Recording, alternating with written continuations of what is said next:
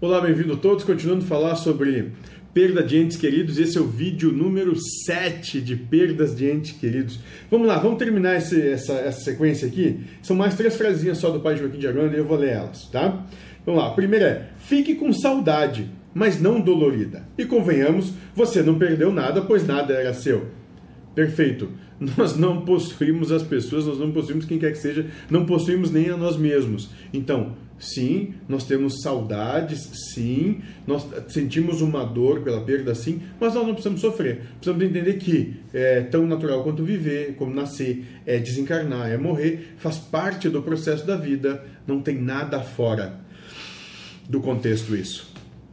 Perfeitamente natural que assim seja. E ele vai continuar dizendo o seguinte: Pense que ele está bem melhor que você e bem melhor do que estava antes. Comece a trazer novas opções para a mente para não vivenciar o sofrimento apenas, dizendo: bom, lá deve estar melhor do que aqui. E eu, que eu, eu busco não ser um crápula egoísta, eu não fico me lamentando porque eu queria que estivesse aqui sofrendo comigo, em vez de ele estar lá no bem bom, tocando arpinha com São Pedro numa nuvenzinha. Que seja isso. Estamos aqui abstraindo apenas, tá? Não acredito que não é bem assim.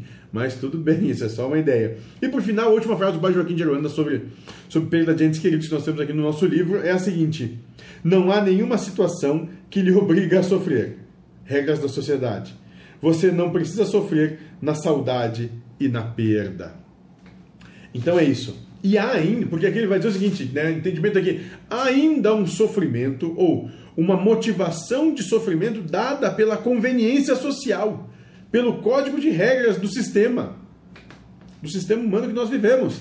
Então, o entendimento aqui é o seguinte, né, por fim, é, e ainda, mesmo que todos digam que você tem de sofrer que o certo é sofrer que sofrer é natural, ainda assim você não é obrigado a sofrer.